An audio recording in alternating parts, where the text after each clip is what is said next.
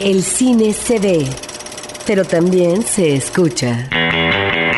Se vive, se percibe, se comparte. Cinemanet comienza. Carlos del Río y Roberto Ortiz en cabina.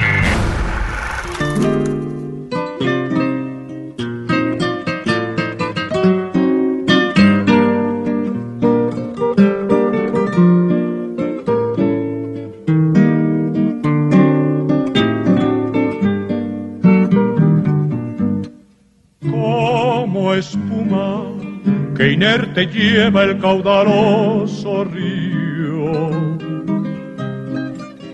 Flor de azalea, la vida en su avalancha te arrastró. Pero al salvarte, hallar pudiste protección y abrigo, donde curar tu corazón herido por el dolor.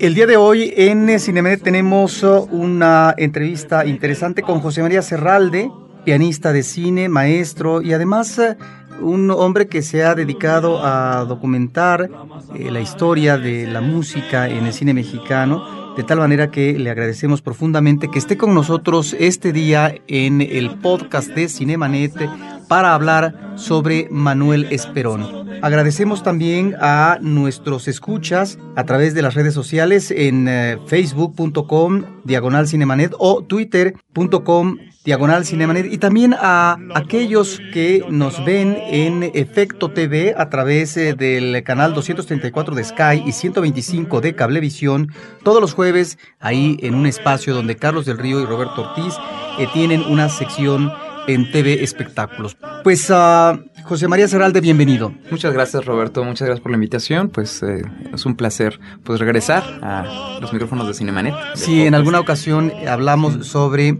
el trabajo que tú has hecho, que es eh, la aplicación de la música en el cine silente y las partituras que tú has manejado en eh, estas musicalizaciones. En esta ocasión te hemos invitado porque además eh, tú conociste a este personaje de manera muy cercana en la última etapa de su vida. Nos estamos refiriendo al músico tal vez más prolífico del cine mexicano en los años 40 y 50, Manuel Esperón, un hombre que tuvo una vida longeva, acaba de morir a los 99 años, un hombre parece ser fuerte, saludable y que marca en buena medida lo que es la musicalización, eh, lo que son las bandas sonoras, las eh, partituras de el cine mexicano de la época de oro. Sí, así es Roberto. Bueno, el personaje de Esperón me parece que también es un eh, es una figura polivalente. Tiene tiene muchas formas de, leerse, muchas formas de entenderse, pero curiosamente es un personaje poco documentado metodológicamente. Eh, es decir, eh, no hemos emprendido una historiografía eh, concisa y documentada del maestro Esperón. Y me parece curioso porque sí tenemos muchas anécdotas reunidas. Hay mucha historia oral, hay muchas referencias y hay algo mucho más importante. Hay una memoria que como mexicanos, nuestra educación sentimental le debe demasiado al maestro Esperón. Eh, entonces, bueno, yo un poco lo que digo es que creo que hay que medir eh, la distancia al personaje y tratar de ser analíticos con el proceso histórico. Bien dijiste, eh, tiene un legado muy, muy grande en los años 40, pero creo que su nombre, su influencia y su poder también al interior de la construcción de la industria cinematográfica eh, se dejó ver a, lo largo de muchísimas décadas. Entonces, yo más bien creo que sí es un personaje. Yo podría hablar de Esperón, o me refería al maestro Esperón, no porque lo hayamos estudiado, insisto, metodológicamente, pero sí, mi percepción es que Esperón es más que un músico. Es una figura cultural, es como un ícono cultural que domina en muchos ámbitos de la construcción de nuestra memoria como mexicanos, ya estoy hablando de eso, o al menos del mexicano urbano las urbes, la cultura de las urbes, que fue permeada por la radiodifusión y sobre todo por los cinematógrafos. Cuando hablas de poder, ¿a qué te refieres? Porque si es el músico determinante en un periodo muy fructífero para la industria del cine mexicano, se debe esto, su influencia, al talento, a la rapidez con que él trabajaba, sus partituras, a que tenía un buen conocimiento de los géneros cinematográficos y sabía cómo aplicarse a cada uno de ellos y dar el tono adecuado musical a las necesidades musicales eh, que tenían los argumentistas, los directores de las películas. ¿Cómo es que él se impone y tiene esa influencia tan grande a diferencia de otros compositores, tal vez también importantes en su época? Ya, bueno, mira, eh, es muy interesante porque lo que mm, sospecho que lo que pasa con Esperón es que él se conduce a la par digamos que de grandes monstruos también de la, de la composición en el cine nacional. Uno de ellos es Raúl Avista, otro es el, maestro Sergio Guerrero, y bueno, eh, por mencionar dos de, de, una lista interminable, pero sí definitivamente de los más prolijos esos dos. Y yo lo que creo es que cada uno, digo poder, o sea, la pregunta que hice originalmente, digo poder porque la industria cinematográfica mexicana y en realidad la industria cinematográfica en el mundo es una industria de contactos y de construcción de redes. Yo no lo quisiera llamar mafia, y no estoy hablando nada más de la, de la mexicana, ¿no? de todo, el, todo el mundo. O sea, las mismas caras que vemos en la producción cinematográfica nacional todos los años son las mismas caras que también cuestionaron a los creativos en los años 40, 30, incluso 20, ¿no? hacia atrás. Y el fenómeno de, de, la industria cinematográfica mexicana creo que no es sin sus sindicatos, y sin la estructura de, producción, el corporativismo y las estrategias de producción que adoptó el cine. Los músicos del cine nacional entonces son figuras que a la vez son sindicalistas, uno, de ese momento quiero decir, de los 40 y los 50 y son genios, por supuesto. Es innegable la capacidad que tenía el maestro eh, Esperón para generar partituras, para orquestar, para escribir, para desafiar además a la orquesta. Es una cuestión muy de carácter de él, de él y del maestro La Vista. Creo que es algo que sospecho que los unió. No, no tenemos también documentos que lo avalen, pero yo tengo la impresión de que los músicos, no sé, a veces platicaba con el maestro Otilio Acevedo, que estaba a cargo justo de la de, el área, digamos, el, el sindicato estaba dividido en varias áreas. Había una, una delegación de músicos eh, el maestro Tilo Acevedo me platicaba que, los músicos les guardaban un respeto particular a esos dos compositores. Entonces el maestro Esperón tenía una presencia muy fuerte y eso, bueno, se puede atestiguar en las grabaciones de, pista tras pista y de toma tras toma que, conservamos todavía gracias a la herencia que, ha quedado de la fonoteca de Estudios Churubusco. Y bueno, si damos, nos damos cuenta que hay además de talento, hay imposición y hay control. Los músicos hacen lo que Esperón dice y se desafían entre ellos porque son figuras, insisto, sindicalistas, son figuras que no tienen miedo de caerse. Y eso es lo que los hace tan prolijos, me parece, sospecho, en los años 40 y 50. Y como tiene esa fortaleza Manuel Esperón en ese momento, en lo que tú estás diciendo que no se caen, eh, ¿qué quiere decir? ¿Que eran músicos que podían arriesgarse o que podían eh, innovar o eh, simplemente se aplicaban a los esquemas eh, melodramáticos que existían y la innovación quedaba por otro lado. Bueno, yo creo que hablar particularmente de Esperón como innovador es, es como una, una paradoja infinita, ¿no? Porque lo que sucede es que Esperón, por ejemplo, estilísticamente nos falta mucho por entenderlo, falta mucho por estudiar sus partituras y muchas de ellas ya no las vamos a poder estudiar, vamos a tener que especularlas a través de las bandas sonoras que escuchamos, lo, lo que escuchamos y lo que transcribamos.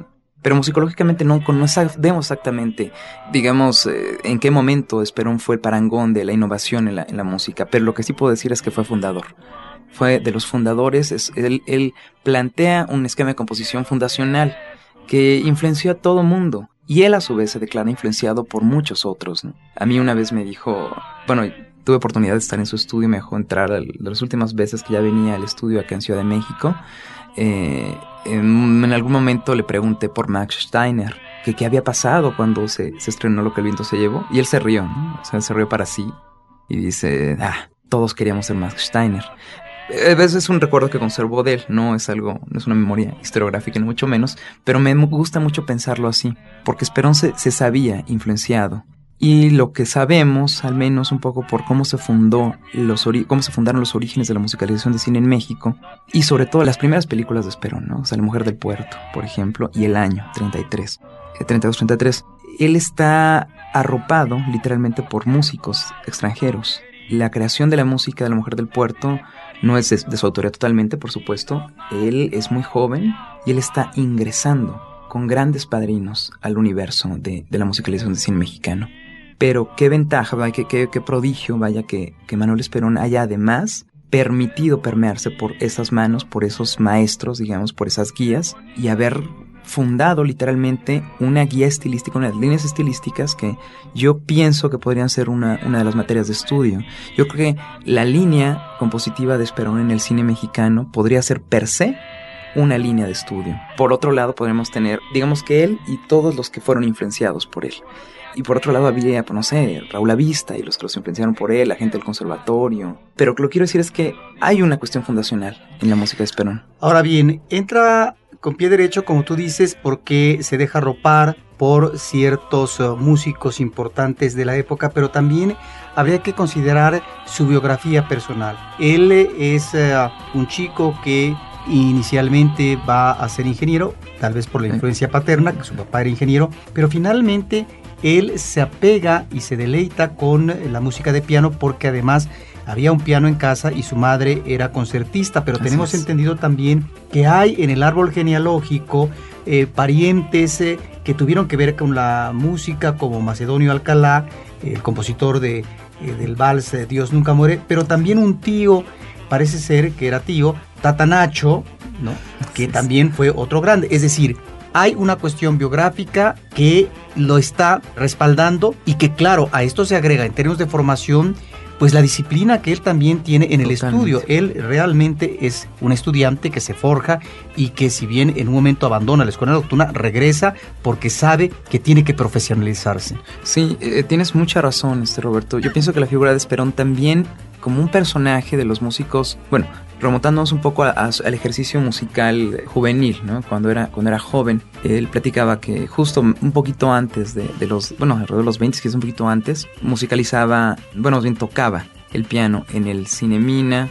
Eh, él, es, bueno, al menos es uno de los que más recuerda a él. El cine Rialto y eh, Monumental también. Sí, eh, aunque definitivamente no, yo no sé, no, no he contrastado pues los programas pero él recuerda mucho, particularmente el cine Mina. Y a mí, bueno, no sé, él recordaba por testimonios, recuerdo, y esto, bueno, obviamente nunca está divertido como contar lo que alguien te contó, sobre todo cuando pues, el gran nombre de Maestro Esperón, pero yo escuché de él que algo que le gustaba mucho particularmente era el intermedio de las películas el momento en el que él tocaba las canciones de moda al lado de, cantantes en los cines, que es una práctica, por supuesto, anterior incluso a los años 20, los años 10, los años los 1900 en México. Pero eran las variedades donde acompañaba a gente como Juan Arbizu, Ana María Fernández, el doctor Alfonso Ortiz Tirado. Ahora, él es un hombre que también, si consideramos eh, su, su formación, su vida, su trayectoria, pues él, eh, diríamos, si no nace con el cine mismo, él se vuelve una figura que acompaña al cine desde, no desde sus orígenes, pero sí desde el que cine es, silente, por ejemplo, porque él va a musicalizar, como tú decías efectivamente, con piano, eh, películas que se exhibían en este cine de, de Mina, en eh, películas silentes como La moneda rota, de tal manera que ya vemos ahí a un hombre que está integrado a la producción fílmica con el acompañamiento musical. Luego en los 30, bueno, la musicalización de una película importantísima como La mujer del puerto con Andrea Palma, y luego lo que iba a ser ya la época de oro del cine mexicano. ¿Qué quiere decir esto? Que es un hombre que abrevó en el tiempo, en el momento y en el espacio correcto para poder eh, dar todo eh, este talento que finalmente repartió en tantas películas? Lo que sucede es que a mí me parece que él estaba listo justo cuando sucedió su, encuentro con Max Urban debió ser definitorio en La Mujer del Puerto. La Mujer del Puerto tiene, al menos, bueno, están documentados créditos múltiples en la música. Eso es muy importante. Tiene una gran entrada triunfal desde joven. Es decir, hay que entender que el cine de los años 40, 30 están llenos de, compositores muy versados en el oficio. Entonces, definitivamente, ese universo de compositores algo debieron haber visto en Esperón como talento en el oficio compositivo y además en el oficio de orquestar, que a mí es, una de las cosas que más me llama la atención de los 30 y 40 en el cine nacional, la orquestación. ¿Por qué? Porque eso fue lo que preparó, digamos, que el hecho de que ya en la, sala de, grabación cinematográfica estuviera presente una orquesta de más de 15 músicos, En el momento que se fundan, o sea, el poder del sindicalismo en los años 30 a 40, el auge del sindicalismo está esperando esa masa orquestal en la sala de grabación. Entonces, cuando se funda la industria, la industria más poderosa, Esperón y todos sus, todas las personas que estaban alrededor de él ya habían fundado una manera de hacer música para cine, que era orquestal, que era de grandes dimensiones, de grandes partituras, algo muy importante, de gran eh, discurso sonoro, es decir, las partituras para cine en los 30 y 40 no son de 20 minutos o de 15 como hoy en día, ¿no? O sea, para una película de dos horas, ¿no? O sea, eran películas, bueno, no, no, en algunos casos, eran partituras larguísimas, eh, orquestales, complejas, que exigían un oficio tremendo por parte de cualquiera que entrara. Había también cláusulas que estableció el, propio sindicato para la, orquesta, para los sindicalistas filarmónicos. Y fue bien interesante lo que sucedió ahí porque justo si yo siento, sospecho que el maestro Esperón tuvo mucha mano y muy buena mano, por cierto, en la construcción de cómo se debería, debería, ya hablamos de deberes, de escribir música con las dotaciones mínimas, con un número mínimo de, ejecutantes. O sea, realmente moldeó eh, científicamente, si lo ves desde un punto de vista, ¿no? Científicamente, ¿qué significaba? Claro, pero era un hombre que ya estando en la orquestación, era un hombre que en principio, y quiero que mm, consideres esto, conocía seguramente muy bien los eh, recursos o los manejos musicales de acuerdo a la temática o el género. Cómo manejar la musicalización en un drama, en una comedia, en eh, una escena eh, de aliento trágico.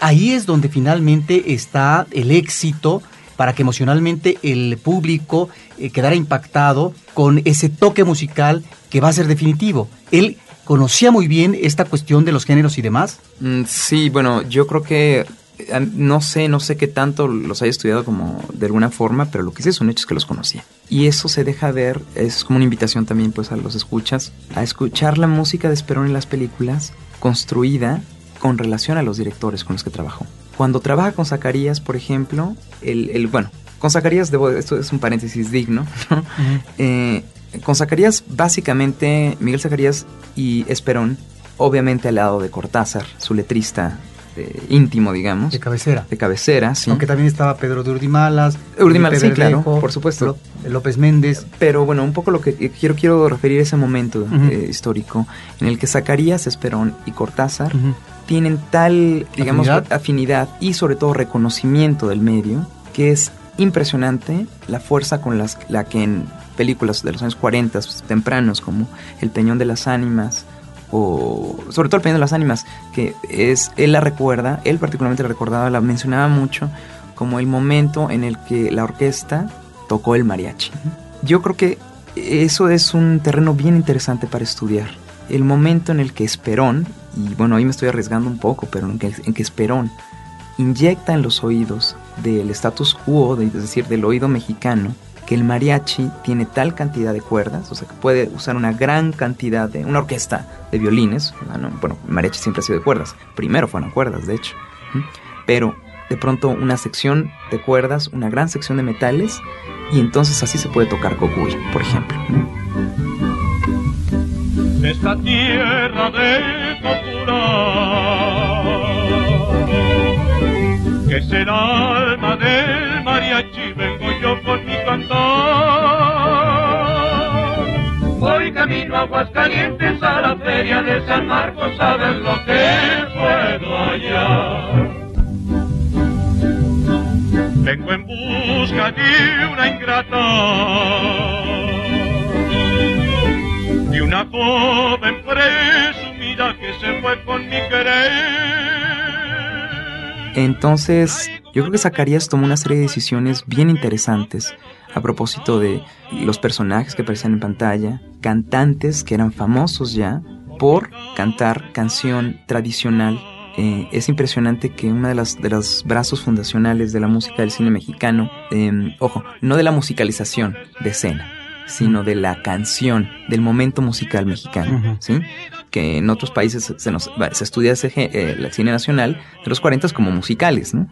Bueno, más bien esa era la constante. Había una canción que interrumpía el, flujo dramático y otros momentos musicales en las que la partitura ensalzaba o destacaba o lo que fuera la acción dramática. ¿no? Pero bueno, entonces hablando de esos dos momentos, creo que el momento del, del intercorte musical tiene un parteaguas en el momento en que esos tres se juntan en los años 40 para comenzar a hacer mariachi orquestado con brazos, este, este, líneas estéticas tan locas como el canto bravío, ¿no? El canto bravío, que su principal exponente, Lucha Reyes. O sea, de ahí vienen todas esas influencias y estos tres personajes de pronto las hacen confluir en un mariachi orquestal.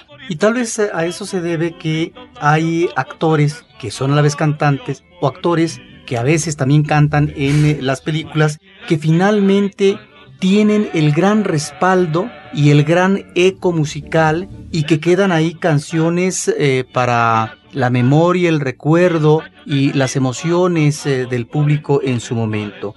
Un Jorge Negrete que va a imponer el macho bravío con Ay Jalisco no te rajes en la película del mismo nombre del 41 y un Pedro Infante que canta Amorcito Corazón en Nosotros los Pobres del 47 de Ismael Rodríguez que está cobijando el, sentimentalismo barrio bajero de la gran ciudad de México.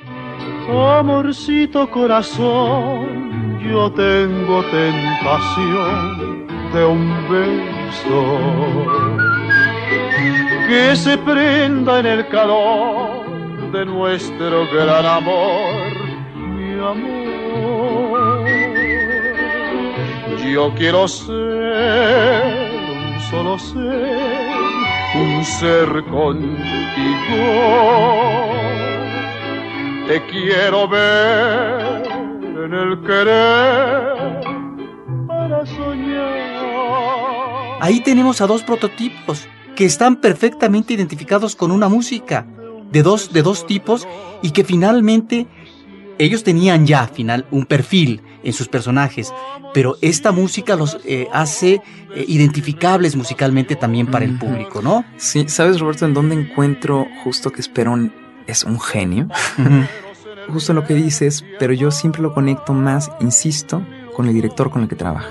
Porque yo creo que el, el, el Esperón urbano del que hablas, yo lo he intuitivamente también, porque faltaría muy, insisto, falta mucha música para analizar, o sea, con, con, bases teóricas. Pero lo que sospecho es que su conexión, la creación del, del esperón urbano por excelencia, viene, se consolida con Ismael Rodríguez. O sea, las mancuernas con Ismael Rodríguez son las que aterrizan al esperón que comienza a explorar en esos rumbos, porque el primero, el primero, el primer esperón, el de, el de la mujer del puerto, creo que ya tenía esta sensación, porque él era un personaje urbano. Y él, como dices, acompañaba las variedades, que bueno, aquí en México no, no eran tan, no penetraba tanto en los diarios el nombre de variedades, pero sí, las variedades mexicanas de los 10 y 20, em, por supuesto, brevaban de una cultura inminentemente urbana. Después, eh, la influencia de Fuentes y la construcción del mexicanismo de los 30, que está reflejado en todos los directores y bueno, por supuesto en el gobierno, ¿no? estaba sucediendo, era, era cine que, que, así, eso es lo que tenía que decir. Entonces Perón regresa al ámbito rural, a la canción tradicional, al mariachi, o sea, la música, pero mariachi además, ojo, mariachi también bien interesante, el mariachi histórico, el mariachi que tiene esa referencia, un mariachi en esa época no era lo que es ahora, eh, lleno de metales y vestidos de charro, etcétera, ¿no? Eran los mariachis justo que, se pueden estudiar con facilidad, en, bueno, no con mucha facilidad, pero que, están documentados con ensambles de cuerdas.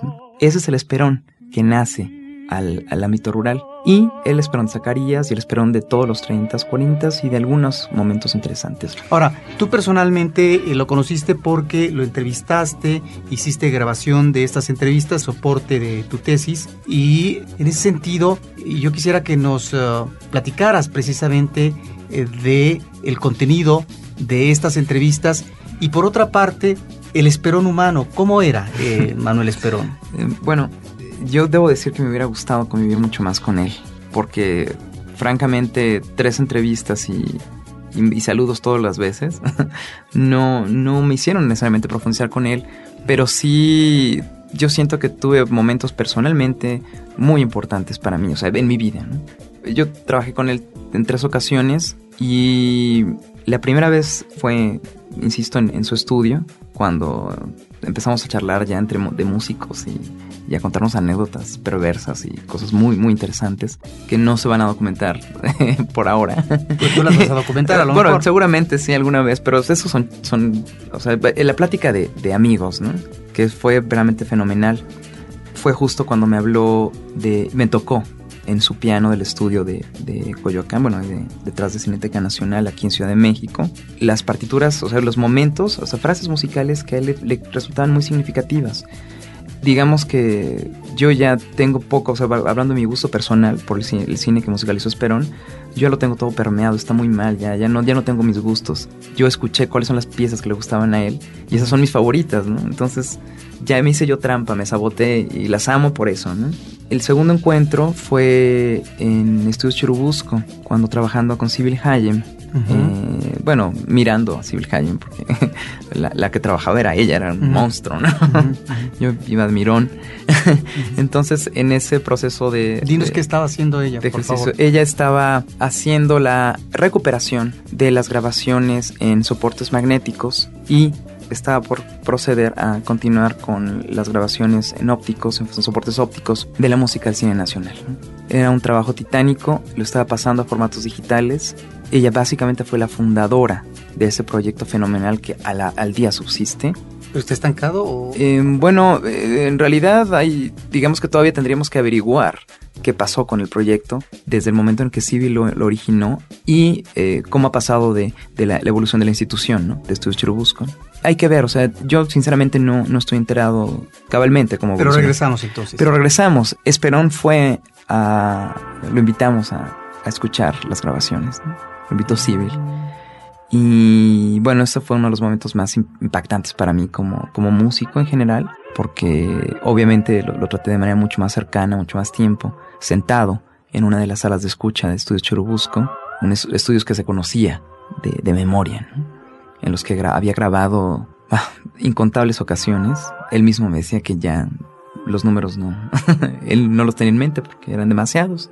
Y pues fue sorprendente ver cómo escuchaba la restauración de sus grabaciones y levantaba las manos a dirigir a su orquesta. Él ya con muy poca visión, ya no veían bien porque él padeció de sus ojos al final de su vida, hasta que perdió casi totalmente la visión. Pero eso sí, o sea, entrada por entrada, a la sección de cuerdas, a las el percusionista, los dirigían como si, como si no hubieran pasado 50 años. Entonces fue, fue muy sorprendente y, y bueno, a mí me marcó ver, digamos, el mito del maestro Esperón visualizado, humanizado como un genio. Ahora, ¿qué pasa con este legado musical? ¿Qué pasa con sus grabaciones, con sus partituras? Eh, algunas instituciones se han acercado a la familia, eh, el Conservatorio Nacional, el CENIDIN.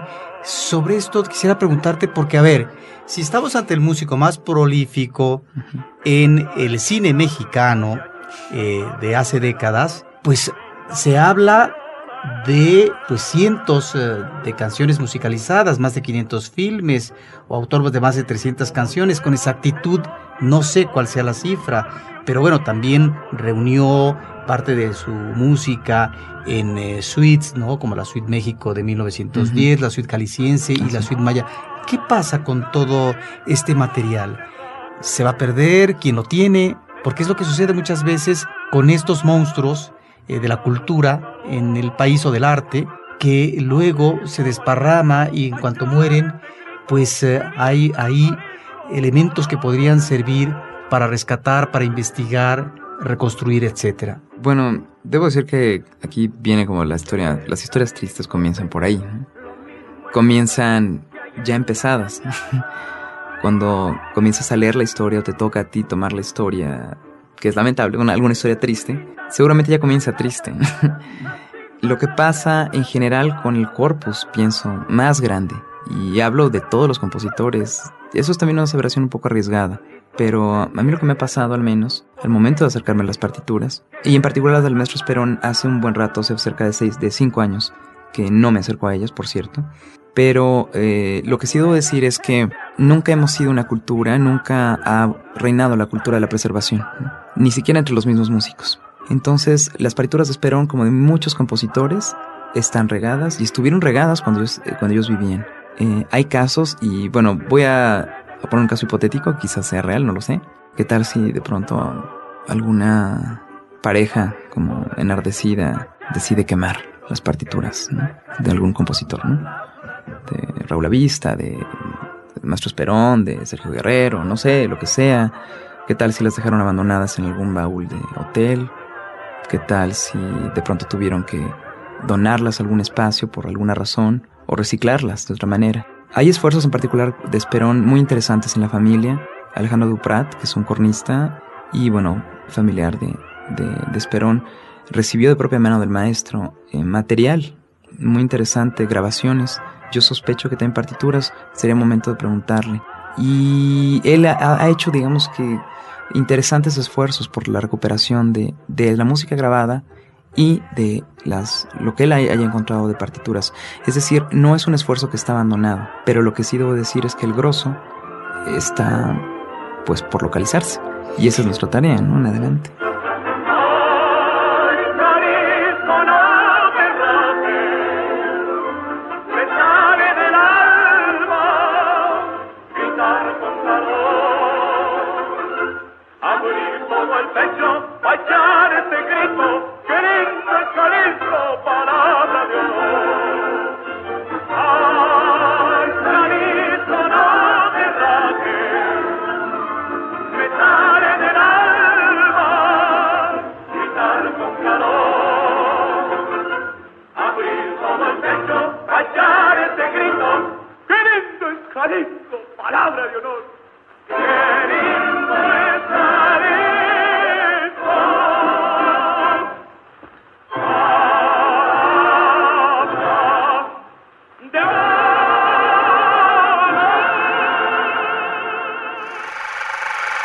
Cinemanet está de intermedio.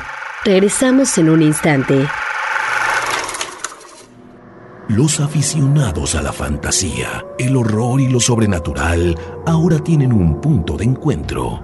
Horroris Causa, donde la imaginación y el miedo nos llevan a explorar los más oscuros rincones de las artes. www.horroriscausa.com, un podcast de frecuencia cero Digital Media Network. Ahora, diseñar y hospedar su página web será cosa de niños.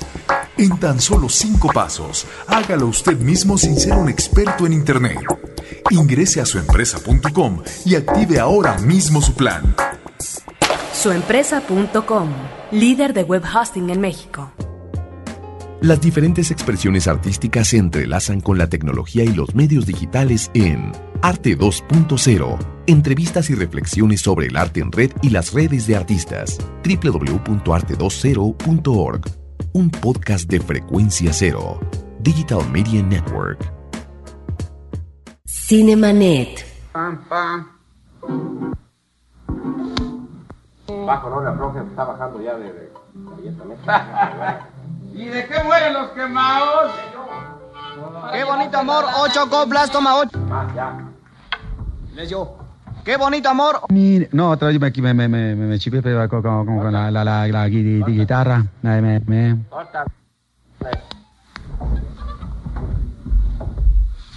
No se enojen que se desafinen, ¿no? Enojados pero afinados. sí. Qué bonito amor, ocho coplas, toma diez. Señores, miren qué tiempos, con todas las cosas chuecas y a los gansos endiablados, le tiran a la escopeta. Ayer el hombre era el amo y su dama la mujer. Ahora cualquier cotorrita nos quiere poner el pie. Cotorra pero con alas. Para volar por tus torres, ya eres gallo desplumado, sin cola y sin espolones, que la mujer se despierte, te produce patatú. José María, ya en el plano de las producciones fílmicas, ¿qué películas recordarías en este momento importantes musicalmente por parte de Manuel Esperón, pero también a lo mejor las películas eh, en términos musicales y de acuerdo a la trama que a lo mejor para él fueron entrañables? Bueno, debo primero advertir que ya hablar, diré, diré esto como un fan, como un fan de, de Esperón y pues como un amigo instantáneo, que es la posición en la que te colocas cuando entrevistas a alguien como investigador, ¿no? Entonces, bueno, yo creo que un poco en orden cronológico, voy a improvisar en un orden porque no, no tengo uno preparado, pero primero La Mujer del Puerto, por supuesto, que es justo su, su interacción con las grandes plumas eh, compositivas del cine internacional. Es muy impresionante. ¿no? Eh, entonces él, bueno, su gran escuela. Más adelante quizás El Peñón de las Ánimas. A lo mejor me estoy saltando alguna en, en medio. Bueno, El Peñón de las Ánimas él la recordaba como la película en la que orquesta el mariachi. Antes sí hay, hay momentos en los que se utiliza eh, una sección de cuerdas importante al lado de un mariachi, por el mismo, siempre por el mismo, pero no como el peñón de las ánimas. ¿no? Y también es un momento en el que, en el que dialogan tradiciones musicales, artistas de la época con el talento de Esperón. Eso es muy, muy interesante. Y él, la, la, yo siento que le tenía cierto aprecio, la mencionaba mucho también. Bueno, pasa la historia, viene, me voy a saltar rápido porque si no, no terminamos nunca. Eh, la, su época con Ismael Rodríguez pienso que también es muy representativa. Porque, bueno, ah, bueno, un poquito antes, eh, sus grandes amigos, o amigos o camaradas, o amigos con los que se llevaba pesado, yo creo, no sé, sospecho. Cantinflas, grababan, y lo que se escucha en sus, en las grabaciones, como las palabras antes y después, de antes de que se cante la, la toma, pues es siempre muy divertido. Eh, Cantinflas era muy seco, a diferencia. O sea, como que ahí parece que llevaban una relación pesada y sin embargo, pues tenían un vínculo muy fuerte por la industria. Ya nos contará alguien más, ¿no? Cómo era esa relación, qué saben de esa relación. Más adelante, quizás decía lo de Ismael Rodríguez, Ismael Rodríguez y las producciones con Jorge Negrete y con Pedro Infante. Él tenía sus preferencias por uno y por otro de, en de distintas maneras. Y yo creo que la relación con Ismael Rodríguez fue definitiva también para nos- la cultura de, de la música en el cine mexicano. Porque bueno es cosa buena, por lo menos de apellido. Jorge Bueno es muy bueno, hijo de bueno también, y su abuelo, ay qué bueno, quien se llamara como él. Échenle, pero más arriba. Procuraré ser tan bueno como dice mi apellido. Que se trague su veneno el que Velorio ha pedido. Pedro es malo de apellido, retacharé su cuarteta. Él nomás es presumido porque no es malo, es maleta. Después, entrados los 50, yo creo que trabaja con el Indio Fernández en una etapa muy interesante. Bueno, no es la primera vez, por supuesto, pero es una etapa interesante porque la industria está en su apogeo de, majestad. Ya hubo un apogeo de los 40, que es la, el cine dorado, la industria que domina en, en exportaciones, que es prolija económicamente, es poderosa porque está, está blindada por sus sindicatos, es muy sólida. Y vienen los 50, ¿no? que es el momento del, del festejo y de los personajes, de la consolidación, digamos, de el México del Indio Fernández, del México de Ismael Rodríguez, del México de Manuel Esperón. Y yo creo que ahí no podría decir, hablar de una sola película. Yo creo que es una época completa. Los 50 para, para Esperón. Los 60 siento que, a ver si debería escoger alguna. Ah, bueno, pues ahí, no, 60, perdón. Ahí está. Buenas noches, Año Nuevo, ¿no? Que yo sospecho que era una de las películas que más apreciaba. Fue, yo se la escuché en el piano, por ejemplo, tocar las, las notas y, y me la aprendí de memoria, ¿no? Y no salió de mi cabeza desde entonces, cuando la escuché tocándola. Porque era sorprendente que es una película que parecería que no tiene que ver con el resto de las obras en los 50s y 40s, eh, es decir, como en, las líneas temáticas. Actúan Ricardo Matalbán y Silvia Pinal, Fanny Cano. Sí, es, es muy interesante, es como el, la etapa de, de chicos guapos. Pero Esperón escribió para esa película una partitura muy significativa porque es muy amorosa. Es, bueno, es el primer adjetivo que me vino ahora a la cabeza. Es muy amorosa. Y él la tocaba y la mencionaba muchas veces. Yo no entendí, como cuál era la trascendencia de la película. La vi después, no la conocía cuando él me la mencionó. Y empecé a entender como algunas, algunos paralelismos quizás. Estamos hablando de un Esperón también de los años 60, que ya no es el joven Esperón de antes. que quizás tiene otros intereses y otras afinidades emocionales. Entonces, bueno, no sé si hay algún paralelismo en su vida, pero bueno, puede ser, no sé.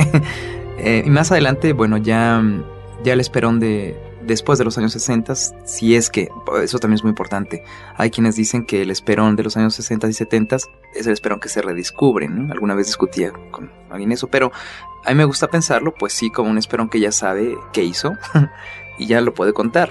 Entonces, en efecto, es cuando vienen las compilaciones, en los 60s y 70s me parece, ya bueno, 70 ya menos, pero de sus obras. E, él mismo hace arreglos y suites orquestales para sus materiales. Hay una grabación que también entregó, me parece personalmente, a Duprat, que hizo en el 61 con una orquesta de bastante buenas dimensiones, con arreglos ex profeso para la ocasión. Además hay que decir, es algo que quizás hemos, hemos olvidado hasta, hasta este momento, que Esperón trabajó con los mejores intérpretes así de el concertismo en México. Porque la orquesta de la SSDBC, de la, del sindicato y las orquestas de cine tenían en sus filas a concertistas y concertinos de la Orquesta Sinfónica Nacional. Entonces, estamos hablando de que la música del cine nacional, la música orquestal del cine nacional, se grabó con los mejores músicos, de los mejores, vaya, que pudo haber conseguido la industria. Entonces eso es algo también muy significativo y yo creo que en los 60 Esperón recupera eso y aprovecha también eso, tiene a disposición a músicos fenomenales y, se celebra de alguna u otra manera, quizás. Habrá que hacer un recuento de cuántas grabaciones hizo, cuántos arreglos, cuántas partituras nuevas, cuántas partituras remezcladas de sí mismo. We're brave and we'll stay so. We're bright as a peso. We say so, de three caballeros.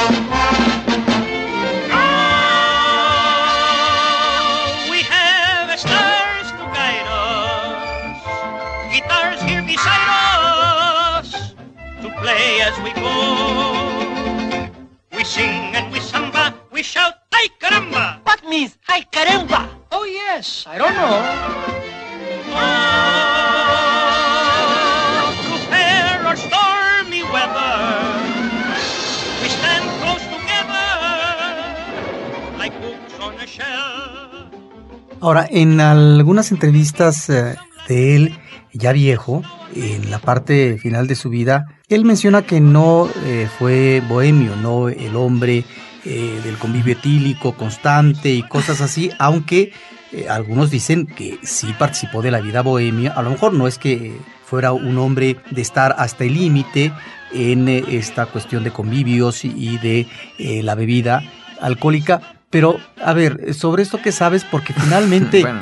digo, un hombre como Manuel Esperón seguramente debió de haber tenido pues eh, una vida, no sé si decir intensa, pero sí de convivencia que finalmente da pie para que puedas introducir en tu creación una serie de elementos, ah, en este caso por parte de la música. Él es un hombre que por otra parte, seguramente, no sé si decir fue mujeriego, pero fue un hombre eh, que gustó de estar con mujeres, se casó tres veces y demás. Sobre esto, ¿qué tanto hay de cierto, qué tanto hay de, falsedad? No, bueno, no, no lo sé. Eso es, eh, digamos que una cosa es como la historiografía y otro es, y otros son los programas de, de, de- de chisme y comentario. Pero lo que sí es verdad es que, bueno, a mí lo que me parece es que Esperón ya en la época en la que lo conocimos lucía como una persona muy plena. ¿no? Y este, yo a propósito de, bueno, yo tuve, tuve un abuelo, ¿no? Hasta el año pasado, que tenía prácticamente la edad la de Esperón. Entonces aprendí a entender a los ancianos de esa edad y a saberlos leer. ¿no? Creo que lo más importante al verlos a los ojos era la sabiduría con la que, con la que te miraban como, como seres humanos. ¿no? Y que sí, en efecto, probablemente, o sea, la industria estaba llena de eso. Es divertidísimo ir a asistir, bueno, no- hace poquito estuvimos en, digo, no sé, tan poquito, en algún encuentro en Estudio Churubusco, eh, justo hablando sobre historiografía del cine, pero también invitaron a actrices y, y participantes de la industria de la, de la época, ¿no? La se- Entonces era divertidísimo la- las horas del, del- del almuerzo, porque podías sentarte con ellos y ellas a platicar de anécdotas irreales, ¿no? Y de pronto entre ellos empezaban a contarse anécdotas irreverentes, ¿no? Que vaya, hasta los destrampadillos jóvenes todavía en ese momento, ¿no? Que estaban por ahí, nosotros, todos estábamos asustados, ¿no? Escandalizados. ¿no? Yo creo que la industria se prestó porque era el glam y la vida del rockstar. Es una imagen que, que prevalece, al menos en el imaginario público, desde, pues que yo recuerdo desde el origen de la música. Pero bueno, eso, eso lo único que sé es que construyó un personaje que te miraba con sabiduría. Aunque él ya no veía, se sentía sabio, como mi abuelo. Entonces, yo creo que lo interesante es que Esperón debió haber mantenido un balance entre su actividad profesional y en efecto la vida de glamour que le ofreció la industria. Porque si no, no hubiera escrito tal cantidad de música. Ahora era un hombre también amiguero, porque Claro. él recuerda y eh, actores, directores reconocen la relación, la afinidad que hubo. Y entonces trabajar con un director o con determinado, tipo de estrella actoral, pues a veces implica una dificultad, pero eh, la gente se remite bien a él. Entonces, ¿cómo era en el trato humano, en su relación eh, profesional, eh, con los amigos? Eh, ¿Cómo lo percibías tú? Pues no sé, a mí me parece, insisto, el, el trato como para nosotros, los que estábamos interesados en, o sea, en curiosidades un poco, era tremendamente afable, tremendamente afable, era como un hombre que ya estaba más allá de, todo. No aplicaba juicios para ti, ni para él, ni para nada. Era un hombre abierto, cordial, utilizando una frase que lo usaba, ¿qué tipo? ¿Qué tipo? Eh, ahora, se entiende que en el medio, aunque eso no es historiografía, ¿ves? Eh, sí se sabe, vaya, que la industria era también muy álgida. El, momento aquel histórico entre 40 y 50 en el que los sindicatos se separan, o sea, que se crean dos sindicatos y, bueno, eso se vuelve una, una, escena, una escena de ataques y bueno, seguramente fue, fue espacio para tensiones y fricciones entre muchos miembros de la comunidad de, de, de la industria. ¿no? Hay anécdotas sin fines, esas se pueden contar por toneladas y yo no me sé muy pocas, la verdad, a propósito justo de las fricciones. Pero lo que sí es que las alianzas eran muy importantes. ¿no? Entonces el hecho de que Esperón estuviera conectado emocionalmente con tantas personas, quería decir también que calcaba, esas, esas amistades calcaban también las alianzas que, que se creaban en la industria. ¿no?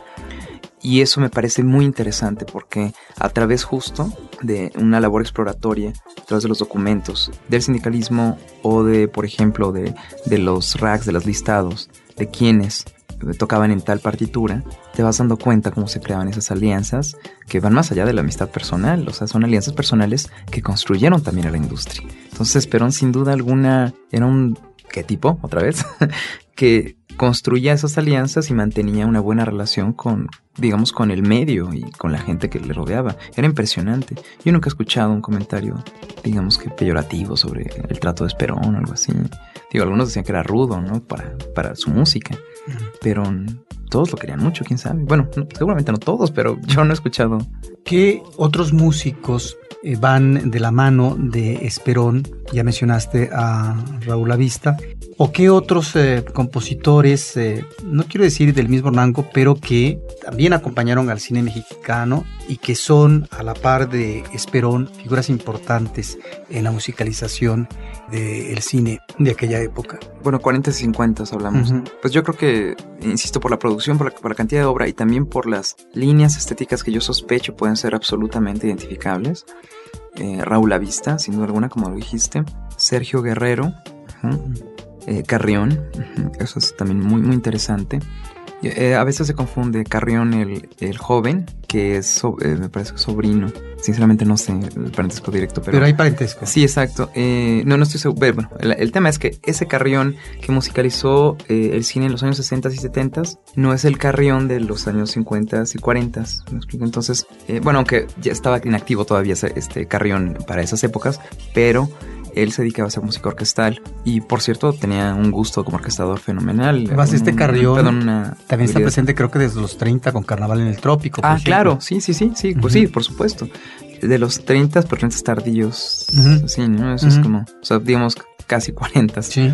Pero sí, en efecto, o sea, sí es como otro de los compositores muy prolijos. Ahora, no hay una playa de, de compositores, son pocos, porque, insisto, la industria estaba blindada. para bien quizás o para mal, no sé, eso no es un juicio que nosotros debamos hacer.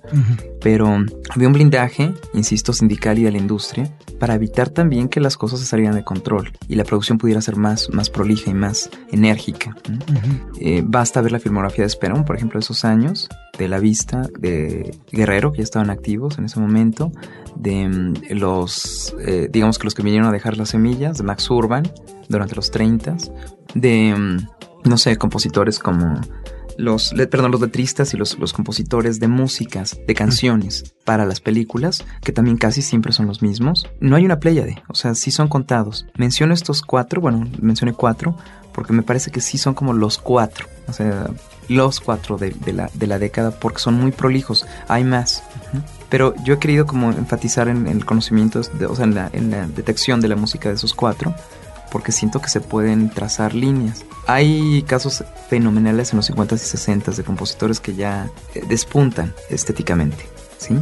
Pero estos mantienen literalmente a la industria de la música del cine nacional como la conocimos. Ahora bien, cuando él se desprende, Esperón, de la musicalización en el cine, él lo hace porque ya es un hombre mayor, porque hay agotamiento creativo, porque tiene otros intereses, o por qué?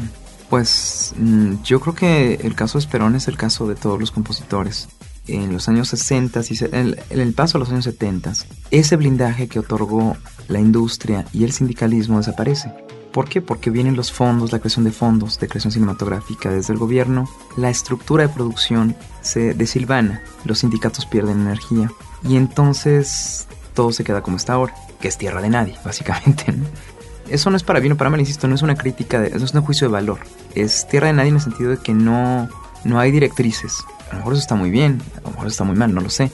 Lo que es un hecho es que los 70s provocaron, en efecto, que pues un compositor ya no pudiera producir la misma cantidad de, obras por año. A la larga, es real, un compositor se, desinteresa por, con bastante velocidad por estar haciendo música para, digamos, para el cine como única un medio de subsistencia creativa, ¿no? Curiosamente muchos de esos músicos fueron, o sea, migraron a otro esquema de protección que es eh, la Sociedad de Autores y Compositores. Prácticamente todos ellos estaban, o sea, migraron a ese nuevo esquema. Y bueno, debo decirlo, y no, no, me, no me preocupa también problematizar eso.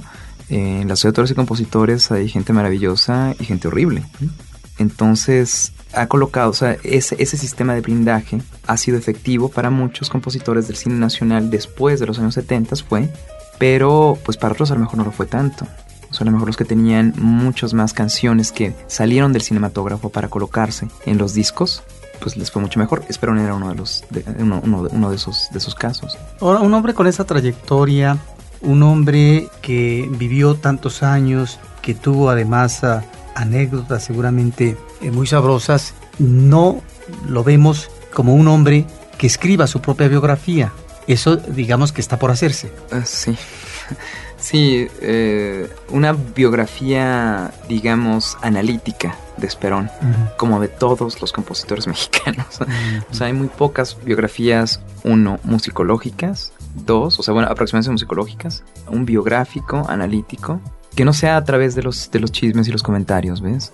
O de los testimonios, o sea, utilizar un testimonio de, de, informante, pues es útil en la investigación, por supuesto, pero siempre debe estar sustentado por un corpus analítico que diga, ok, bueno, fulana de tal, fulano de tal dice esto sobre ese momento histórico del autor, pero habrá que sustentarlo con pruebas documentales para poder probar y construir una biografía analítica. Pero no hay nadie que haya tenido ya un acercamiento de este tipo sobre la obra de Esperón, ¿o sí? Sobre la obra, eh, no particularmente, es decir, por ejemplo, no hay un musicólogo que esté trabajando la obra de Esperón, que yo sepa. Ojalá que de pronto alguien me calle y me diga, ya hay alguien trabajando eso, porque seré muy feliz. pero no conozco un musicólogo que esté trabajando frontalmente, como monográficamente, quiero decir, la, la obra de Esperón por un lado. Por otro, no sé de alguien que esté construyendo un biográfico analítico sobre él. Y algo muy importante que falta por hacer es la cronología de su música, porque las partituras de cine están asociadas a el año de producción de la película, pero no siempre sucede, o sea, sucede, o sea, no, no siempre se, se prueba verdadero para una cronología de sus partituras, ¿no? Entonces eso tendrá que ser como un trabajo un poco más profundo. Eh, yo sinceramente eh, me, me empapé del tema de Esperón y eso empapar es como a- hasta mis posibilidades, ¿no? Porque no, no soy ningún experto, ni mucho menos, en absoluto. Pero básicamente porque lo que me interesa a mí en particular es contrastar justo la obra de la vista frente a la de Esperón, porque me parece dos buenos rieles. Yo siempre los pienso como mis rieles, ¿no? Para entender la música de cine en México. ¿Pero ese fue el tema de tu tesis? No, no, no, mi tesis fue sobre eh, música y cine mudo en México entre 10 y 17. Ujú. Bueno, música, músicos y cines en la Ciudad Ujú, de México. ujú. Eh, bueno, obviamente Esperón tenía que estar ahí porque necesitaba entender a dónde iba a llegar. ¿no? Eh, un proyecto de, música- de investigación de la música en cine. De hecho, se detuvo en 17, justo por, por lo que encontré. ¿no? Pero, digamos, en otro momento de investigación, exhortado por Aurelio Los Reyes, investigador de cine, pues me instó, digamos, a, bueno, ok, pues ¿por qué no explora en ese universo de, de- contrastes del cine, de la música en el cine mexicano? Así es como de pronto la cosquilla me llevó a, encontrar dos betas interesantes, que era justo la, bueno, sustentadas en, dos columnas, que eran Esperón y, y La Vista, como dos músicos disímbolos en muchos sentidos, afines en muchos otros, y participantes de una misma industria. Entonces, vaya, y los dos viniendo de tradiciones, una absolutamente académica y el otro eh, de una, insisto, de una tradición polivalente, lo que decía al principio. Entonces, pues yo creo que por ahí va un poco la, la reflexión. Nos falta, nos está- le estamos debiendo el estudio de su, de su obra ¿no? y de su vida con seriedad. Pero se lo estamos debiendo a todos los músicos de cine en México, así que, pues, quién sabe qué vamos a hacer. Pues ahí está, Manuel Esperón. ¿Algo más que quieras agregar a propósito de esta figura que, por lo que nos has dicho, también eh, ubica la trascendencia de lo que va a ser el ámbito rural al ámbito urbano en eh, el cine nacional y que le dio mucho a esta cinematografía? A través de Esperón podríamos eh, rastrear y ubicar una serie de identidades ¿no? para el público mexicano y también de formas de acercamiento y de educación sentimental. Bueno, yo creo que a mí me parece bueno, ya una vez que, o sea, que conduje mi charla más de desde un punto de vista más emocional, porque me emociona mucho hablar de Esperón. Em, Básicamente lo que puedo decir es que Esperón está influenciando incluso a las generaciones de hoy, en de hoy día. Aun si tú te declaras como músico ajeno o distante a la música de Esperón, de alguna otra forma tus referentes culturales están empapados de su obra. Yo creo que eso, eso es una aseveración ensayística, pero creo que yo no podría decir eso de muchos músicos en México. ¿no? Es más, creo que en este momento no recuerdo uno más. a mí me parece que eh, la admiración y el respeto profundo a la obra de Esperón, lejos de los criterios musicológicos, justo viene de que su genialidad, eso lo dije alguna vez a Juan Arturo Brennan, trasciende sin reglas, trasciende sin propósito, solo trasciende. Llega a nuestros cuerpos, llega a nosotros, Esperón está en nosotros sin que siquiera lo sepamos. Sería interesante dejar un poco de música para que escuchemos y volemos en el universo Esperón, que seguro está en nuestra memoria. Pues eh, José María, pianista de sobre todo música de cine silente, además eh, un hombre que ha hecho todo un rastreo, una investigación sobre la historia de la música en el cine mexicano. Te agradecemos profundamente por parte de Cinemanet. En esta ocasión Carlos del Río eh, está ausente porque eh, se reportó enfermo, de tal forma que le damos un saludo, que se recupere. Y desde los micrófonos eh, de Cinemanet y también eh, gracias a nuestro equipo de producción, Paulina Vicencio y Abel Cobos, pues te agradecemos que nos hayas acercado a esta figura enorme, enorme del cine mexicano en el ámbito musical. Muchas gracias Roberto. Digo, tenemos mucho que escribir todavía sobre él. Investigar sobre él. Ahí hay en este caso eh, pues uh, eh, un pendiente. Exacto. Un pendiente que tiene que ver con el rigor y la investigación en México en el aspecto musical. Y a ustedes, estimados uh, escuchas de Cinemanet, les agradecemos su participación, recordándoles que ahí están nuestras redes sociales eh, en facebook.com diagonal cinemanet y en twitter.com diagonal cinemanet y también el jueves nos pueden ver en Efecto TV, en el programa Efecto TV Espectáculos, en el 334, el canal 334 de Sky y por otra parte el 125 de Cablevisión. Mientras tanto, eh, nosotros Roberto Ortiz y Carlos del Río, desde aquí, desde la cabina de Cinemanet, nos despedimos con cine, cine y más cine.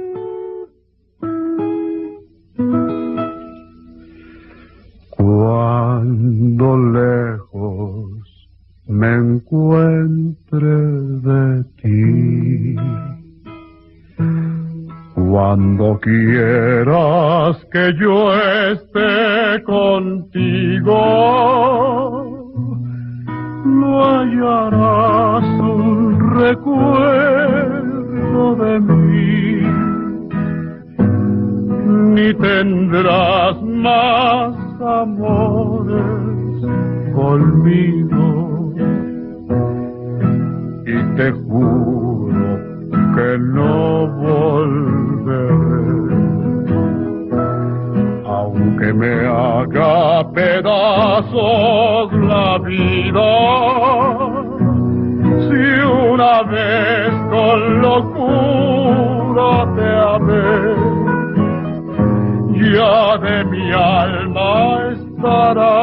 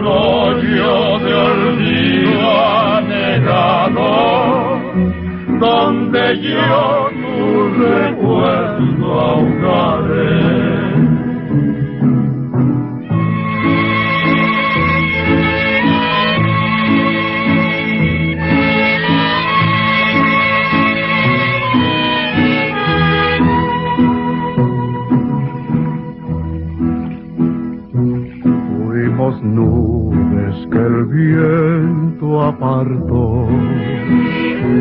Fuimos piedras que siempre chocamos.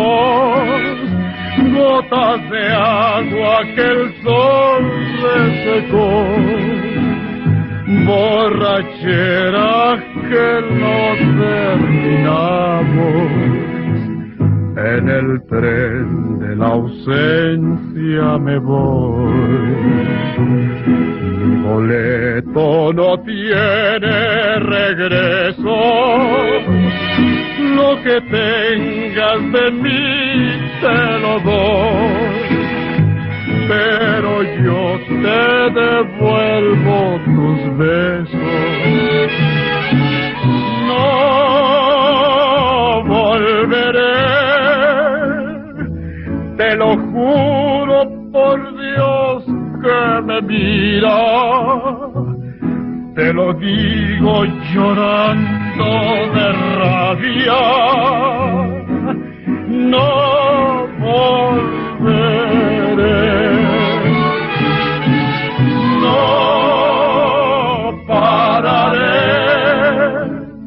hasta ver que mi llanto ha formado un arroyo de olvido anegado donde yo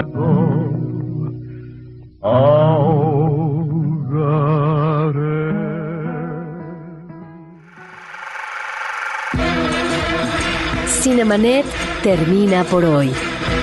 Más cine en Cinemanet. Frecuencia Cero, Digital Media Network, www.frecuenciacero.com.mx, pioneros del podcast en México.